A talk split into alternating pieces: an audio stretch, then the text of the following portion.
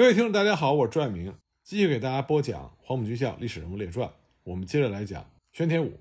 上次我们讲到，上海滩的商界大亨荣德生被绑匪公然绑架，那么载着荣德生的汽车开出了高安路，朝着中山北路开去，在街上绕了几圈之后，就开到了闸北郊外一条长满芦苇的小河边。荣德生这个时候终于明白，他自己被绑架了。绑匪告诉他，这样做只是为了钱，只要不逃跑、不大叫，就不会危害他的人身安全。在上海城里展开大搜捕的时候，荣德生被带上了一只小船，在飘满垃圾的肮脏的河道里转悠了好几天。随着警方的搜捕范围向郊区扩大，罗文庆等人又把荣德生送进城，关进了曹家渡五角场老工艺里一百号的一间很隐蔽的小屋里。四月三十日，绑架案发生的第五天，心急如焚的荣家终于等到了绑匪的电话，勒索的金额前所未闻，高达两百万美金。荣家当即表示愿意拿钱赎人，但是金额实在太大，一下子没有办法凑齐这么多的现金，希望能够商量。绑匪再来电话，指定了谈判地点，荣家赶到接头地点，却不见人影，一连两次都是这样。原来呢，警方为了早日破案，已经监听了肯定会和绑匪联系的荣家的电话。绑匪和荣家一商定接头地点，警方就立刻派大量的便衣到场。经验丰富的盛宪邦发现势头稍有不对，也就不现身，决定只以信件联系。落在绑匪手里的荣德生也在和绑匪谈判。绑匪提出赎金两百万美金，荣德生当即表示。以如此巨款赎命，无法办到。他要来执笔写下遗书，把各项事务都做了交代。那么骆文庆一看荣德生的这种态度，立刻就换了面目，劝起他来说：“事情不至于此，两百万美金如果太多，可以降到一百万。”绑匪们已经拟好了荣德生给家人的信，让他照抄。信中对哪个厂出多少钱都一一做了交代，语气求生心切，希望能够早日凑足。荣家接信之后，赶紧筹集资金，准备下一次联系。三天之后，荣德生的儿子荣尔仁再次收到两封信，一封呢是荣德生的手记，说赎款已经降至五十万美金，自己认为这个数还可以筹集，不要再存其他的幻想，否则与之老年不保，汝等亦恐遭不堪设想的恶果。另一封是出自绑匪之手，大肆的恐吓。声称两天之内不付清赎金就要撕票，荣坚哪敢怠慢，立刻筹足了五十万美金，只等交钱赎人。荣德生被绑票案发生了近一个月，可是警方的侦破毫无进展，社会舆论的压力越来越大。在这种情况下，警备司令部副司令李吉兰和稽查处长程一鸣被迫辞职，蒋介石下令淞沪警备司令部司令由宣天武兼任。此后，上海的军警界。精兵强将全部被动员，大队的人马日夜排查，这就苦了只求荣德生平安的荣家。荣家是千方百计想要摆脱警方的监听和跟踪，他们最终和绑匪接上了头，约定五月十五日在朴实路交款赎人。可是这个消息还是被警方侦查到了，警方派出了大批的便衣和警察埋伏在接头的地点，这一接头地点。正是京沪警备司令汤恩伯的公馆的隔壁。汤公馆的卫兵发现周围突然潜伏了这么多的便衣和警察，不敢掉以轻心，就报告了汤恩伯。汤恩伯不知道要出什么事情，所以立刻就调来部队加强保卫。经过这么一折腾，这次的交钱赎人自然也就泡了汤。赶来联系的绑匪发现气氛不对，立刻转身就走。可荣家派来的联系人顾鼎言却不知情。照样拿着赎金的一半，也就是二十五万美金前来接洽。他刚赶到地点，正在四处张望的时候，就被警方的便衣一把按倒在地，二十五万美金也被搜缴。屡屡接不上头、赎不回人的荣家也着急，久久拿不到钱的绑匪同样也着急。囚禁荣德生的小罗黑屋，几次差点就被搜查的警察发现。为了避开搜查，绑匪等人费尽心机。他们想把荣德生转移到城外，但是由于路口和码头都被警方严密的监控，而没有办法实施。就这样，绑匪们在提心吊胆中过了二十多天，钱还是没有到手，士气一片低落，个个唉声叹气。有几个帮手觉得风险实在太大，索性悄悄溜走了。终于，骆文庆和申鑫二厂的厂长詹荣培接上了头。詹荣培原来和骆文庆就相熟，这时候和盛宪帮打交道，本来是很容易惹嫌疑的事情。但因为詹荣培他极受荣德生信任和栽培，因此他不避嫌，作为荣家的全权代表和绑匪联络。这次的联系方法是，绑匪将联络地址写在贴在静安寺和南京大学院一带的袜厂招工广告背后，荣家派出亲信，见到广告就接。这样就拿到了接头地点，接头地点有两个，荣家分别派人守候，可绑匪却始终没有露面，这只是他们的试探，想搞清楚到底有没有警察埋伏。经过两次试探，绑匪们放了心，就和詹荣培商定，五月二十九日下午送钱到福西路康乐村五十四号，钱到之后当晚放人。谨慎的詹荣培要求绑匪拿来几件荣德生的信物。以表明荣德生的确在他们手上。很快，两件信物被送来，一件是荣德生的私章，一个呢是荣德生时刻佩戴在身边的刻有“青年”两个字的励志印章。荣家看过之后确认无疑。那么，詹荣培携款赎人。为了避开警方，荣家把五十万美金的现金派几个仆人分几次陆续送到詹荣培家。五月二十七日，詹荣培将钱。藏在汽车的后座之下，先开车进厂办了几件公事，然后再在街上转了几圈，确认没有警察跟踪之后，直奔福西路康乐村五十四号。付款之后，后半夜，荣家接到了绑匪电话，说第二天荣老先生一定到家。绑匪并没有食言。五月二十八日晚上十点，一辆轿车把荣德生送到了霞飞路停下，然后车中有人把他扶下来，喊了一辆黄包车。吩咐车夫把老先生送到康尼尼路他女婿唐雄元家里。半小时之后，荣宅一片欢声笑语，庆祝荣老爷子在被绑架三十四天之后平安归来。荣德生花大钱才消灾，他们也不愿意得罪警方，所以没有对外声张。但是荣大老板花了五十万美金才赎回的消息立刻传开，警方维护治安的能力也被社会舆论口诛笔伐。甚至蒋介石在和驻华美军总司令部会谈的时候，也提及此事，这让蒋介石十分的恼火，勒令宣天武限期破案。绑匪释放荣德生之后，在关押荣德生的曹家渡五角场老工艺里一百号，把赎金分成了十八股，按照出力的多少分配，几个主要的绑匪各得两股，其他参与的人获得一股，获得半股。分赃完毕之后，绑匪散伙。他们约定半年之内不能动用这笔钱，以免露马脚。但是和很多其他的绑架勒索案一样，有人把这种约定当成了耳旁风，没有严格的执行。在蒋介石的责令之下，宣天武和他的部下们正在焦头烂额地寻找得手之后逃散的绑匪的线索。就在这个时候，在南京的军统特务头子、京沪卫戍总司令部第二处的处长毛森，他发现手下的黄锦堂。本来没干过什么有油水的差事，可是最近却阔绰得很。新买了美国的汽车，天天一身高级的西装，在歌厅酒楼挥霍享受。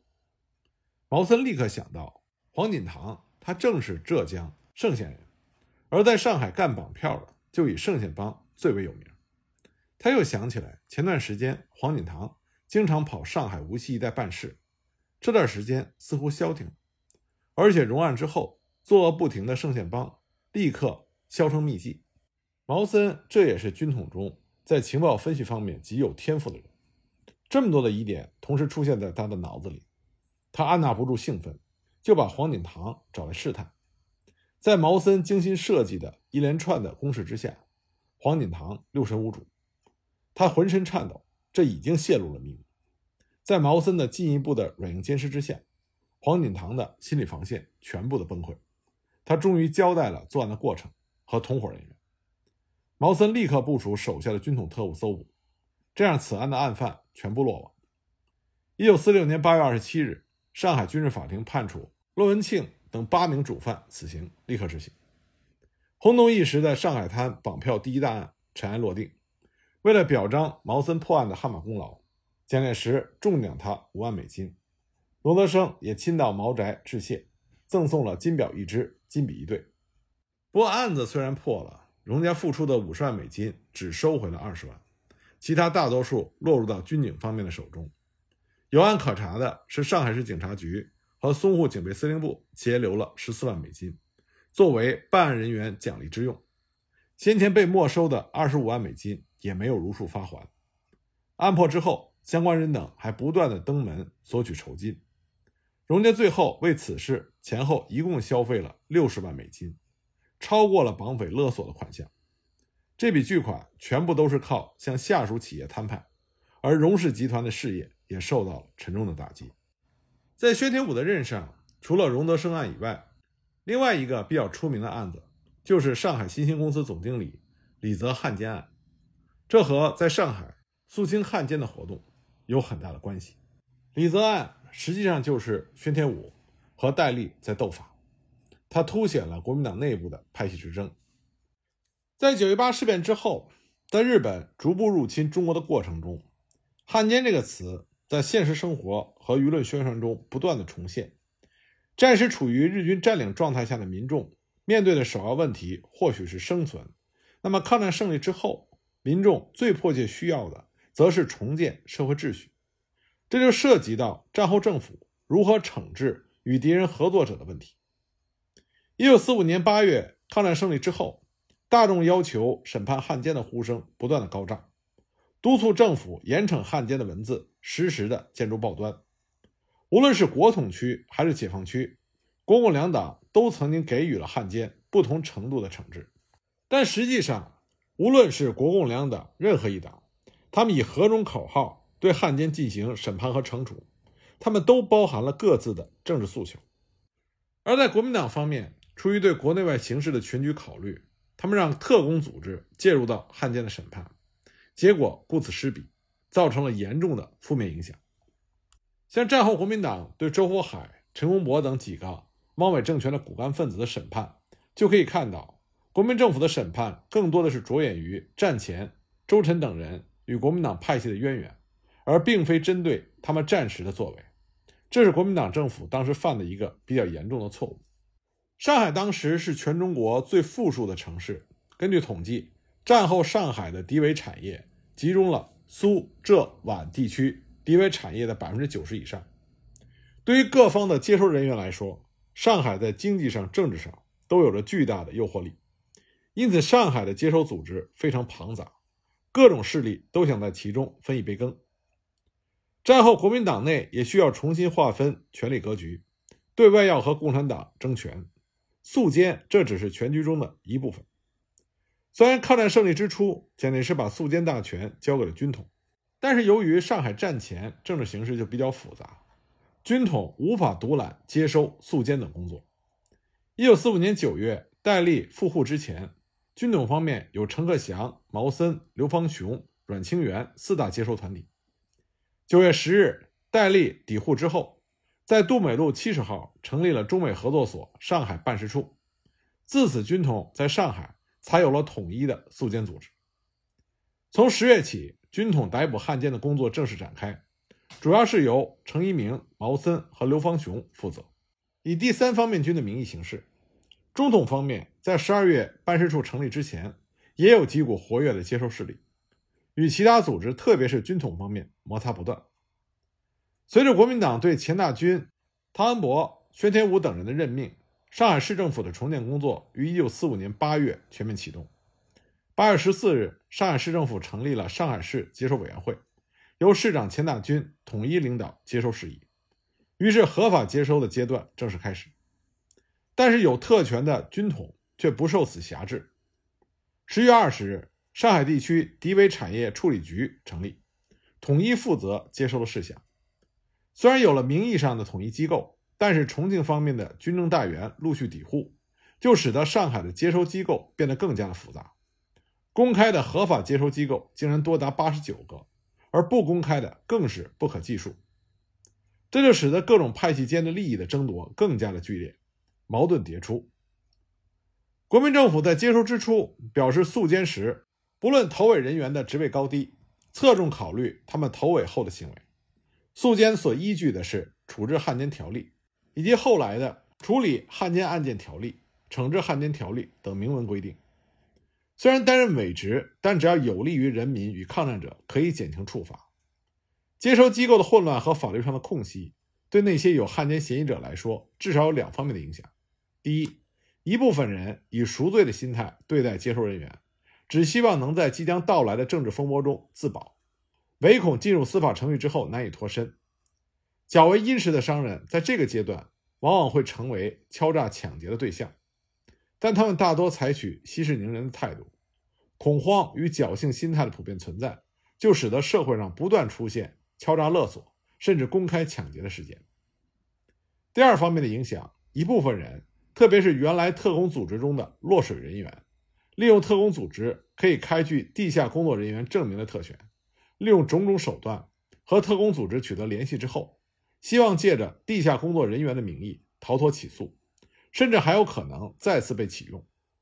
这种地下工作人员头衔的滥用，使得一般民众对汉奸嫌疑人所持有的这类证明书抱有怀疑的态度，多是以权钱交易来解读这类现象，而报纸的相关报道更加加深了民众的疑虑。战时错综复杂的形势和地下工作的秘密性质，就使得辩词的真伪扑朔迷离。更为诡异的是，所谓地下工作人员的辩解，既成为嫌疑人员脱罪的借口。又成为民众猜疑的理由，甚至有大公报的记者在评论中提出，不论是否地下工作人员，一律要受审判刑，以免地下工作的烟雾妨碍了审监工作。与此同时，战后上海的重要任务之一就是要解决经济问题。然而，国民党制定的汪伪政权的中储券，对国民政府的法币兑换比例二百比一，这就使得一般民众蒙受了巨大的损失。这也是导致货币贬值、通货膨胀等一系列问题的主要原因之一。物价涨幅和工人工资增长的不成比例，就引发了工潮。工潮迭起，民众的不满情绪日益增加。政治上的混乱与经济上的困难，就使得民众对政府失去信任。因此呢，当候补议员检举上海参议会中存在十一名汉奸的时候，立即就引发了报界对政府的指责。他们认为，如果不是政府的包庇，怎么会有如此多的汉奸嫌疑人进入到为民喉舌的议会？这类案件的发生，不论真假，都会使得一般民众对于审判汉奸，特别是那些曾经拥有实权和财富的汉奸嫌疑人这一过程，充满了种种的猜疑。李泽案就是在这种背景下发生的。李泽案当时曾经轰动了上海滩，成为报章重点报道的对象。和街头巷尾的谈资。李泽，字若陶，广东香山人，一九零四年出生。一九三二年，应他叔父李敏周当时任上海新兴公司总经理的召唤，来到上海，任新兴公司副经理。一九三四年，李敏周被枪杀之后，李泽继任总经理。在任期间，他开拓了新兴公司的业务，除了主营百货之外，还发展了不少附属业务，影响不断的扩大。上海孤岛时期，他曾经担任全国商业统治委员会理事、十六种商品评价委员会专门委员、地产委员会主任委员、上海特别市百货业联合会理事、上海第一区总联包长等职。一九四五年十月五日，原来新兴公司的职工舒月桥在公司门口公开宣扬李泽的种种罪行，包括战前赴日购货。回来却冒充欧美货品销售以谋取暴利，从日本进货的时候与日本轮船勾结，企图偷税漏税、中饱私囊。上海沦陷之后，为了压制职工，获取不法利润，聘用日海军上尉木下丰为顾问，担任伪全国商业统治会理事、伪十六种商品评价委员会专门委员等等伪职，大量的投资伪江南造船厂，并将新兴公司存铁。及水厅约两万多斤，全部资敌。在伪满洲国十周年纪念的时候，献媚于日本人，派员参加庆祝活动。起初，李泽对此并不在意，认为舒月桥这只是无理取闹，以舒月桥妨碍公司营业作为理由，报告老闸分局，将舒月桥带回警局询问。老闸分局认为事关汉奸检举，所以就传唤李泽一并到局审讯。李泽认为有失身份，拒不到警察局受审。这个时候的李泽不可能想到这个事件会愈演愈烈，最终导致自己被判为汉奸。因为当时肃监主管机关军统并没有把他列入整肃的名单。事实上，戴笠认为李泽曾经援助过军统的地下工作，对抗战有功，所以想帮助他度过此劫，让他暂时避走美国。除了李泽本人，老闸分局的局长孙家良也判定舒月桥的检举是出于精神失常。以孙家良的立场，不可能不知道这个时候公布这个结论并不妥当。他之所以这么做，一来是因为舒月桥和李泽地位悬殊，孙家良认为此事也就不了了之；另外，很有可能孙家良也知道军统的意思。当然，舒月桥检举李泽，他的确是有个人恩怨在内。舒月桥是宁波人，原来是新兴公司电梯司机，后来李泽看他为人机灵，就调他到新都饭店。当侍应生，他在新兴公司服务了十二年之久。一九四五年四月，舒月桥要求重新制定小费的分配比例，李泽认为舒月桥忘恩负义，所以拒绝了他的请求，并且联络老闸分局特高股的日籍探员小山，以中储券七万元将舒月桥解职。舒月桥因此怀恨在心。抗战胜利之后，他看见李泽仍然担任着总经理职位。所以就开始进行检举。舒月桥在检举的过程中，虽然一直强调自己并无任何私人的怨仇，纯粹站在国民的立场为国除害，然而李泽方面的证人穆云波却可以证明舒月桥是因为生意失败、勒索金条不成而检举。舒月桥在老闸分局传讯李泽不到的情况下，十月十一日又分别向第三方面军以及杜美路军统局办事处控告，没有结果之后。舒月桥又采取了在新兴公司门口、南京路和静安寺路一带进行演说宣传的策略，但这种举动只是招来市民的围观，并没有引起当局的注意。百货业的共产党地下组织决定趁这个时机发动职工的政治斗争。中共新兴公司地下党支部书记万其听，以新兴公司全体职工的名义，在周报上发表了检举李泽罪行的呼吁书。文中除了概述李泽的罪状之外，还表明了为了驱除卖国败类而不惜牺牲劳资间利益的立场。但是，中共地下组织的介入并没有改变舒月桥的处境。舒月桥这个时候除了仍然坚持在新兴公司门口呼吁之外，还给淞沪警备司令部写检举信。到了十二月二十二日，他开始上书蒋介石，请求严厉查办李泽。直到一九四六年一月一日，新兴公司的共产党支部。决定采取行动，他们参与组织了以公开的新兴公司同仁联谊会的名义所成立的十人代表团。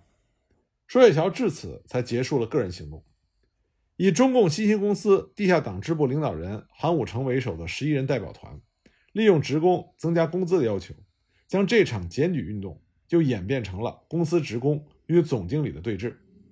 一月二日，新兴公司全体职工八百多人联名惩署。市政府和淞沪警备司令部，还有上海市警察局，依法检举该公司总经理李泽是汉奸。虽然全体职工八百多人的签名尚有可疑之处，但是站在国民与民族的立场上的检举，就让这次运动看起来充满了正义性。而这小职员对总经理的汉奸检举，这都成为了可以造成轰动效应的话题。对于媒体界来说，极具吸引力。因此，上海各大媒体就纷纷介入到李泽案件，连篇的报道让李泽案在上海滩人尽皆知。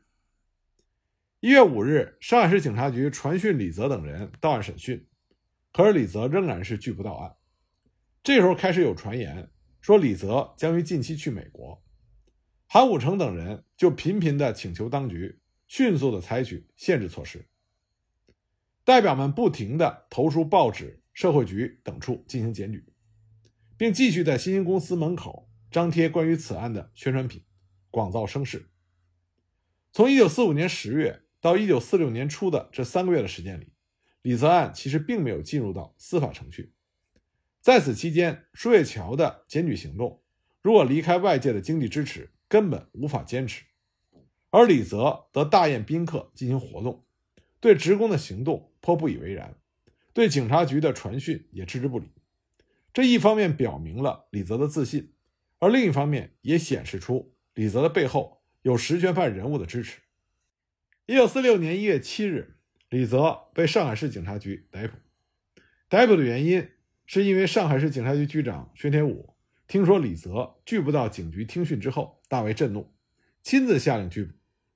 面对拘捕的人员，李泽表现出来的慌乱和讨好的态度，显示他事前并没有思想准备。当天下午，李泽便由警察局押送到上海市高等法院，李泽案进入到司法程序。对此呢，由军统主控的警备司令部稽查处迅速作出反应，声称要介入此案，严密侦查李泽通敌事件。媒体对李案也颇为关注，表示此案颇不简单。然而，其中内幕尚未探知。第二天，上海市长钱大钧发表了谈话，宣称李泽是否是汉奸尚待调查，但是请新兴的员工遵守秩序。政府已经命令警察和社会两局进行调查。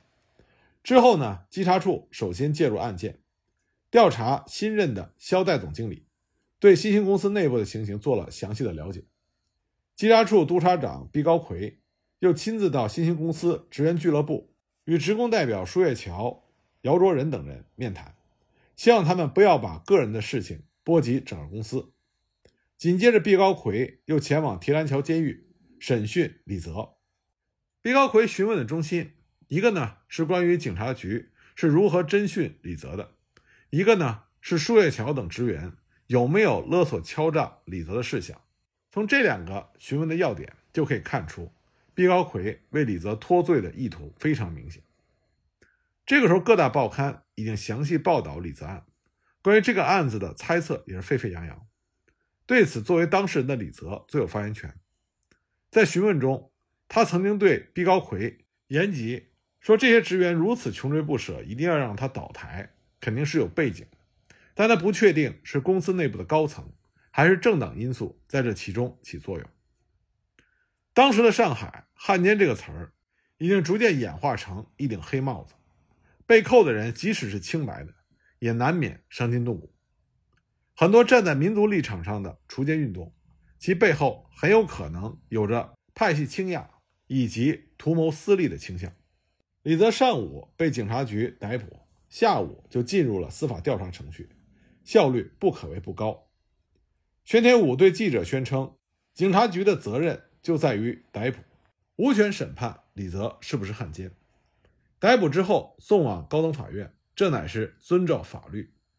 但是抛去为国为民等正义理念的借口，如果仔细检阅各种细节的话，那么至少可以发现两个疑点：为什么之前三个月警察局没有采取行动，而当李泽将去美国的传言出现的时候，却突然将其逮捕？当时的上海大商人中，沦陷时期。与日本人有联系，而且程度远胜于李泽的人大有人在。为什么上海市警察局会选择在李泽的身上开刀？其实答案并不复杂，这是因为宣天武他逮捕李泽，针对的并不是李泽本人，而是军统戴笠。那么关于宣天武和戴笠的这场龙虎斗后续的发展情况，我们下一集再继续讲。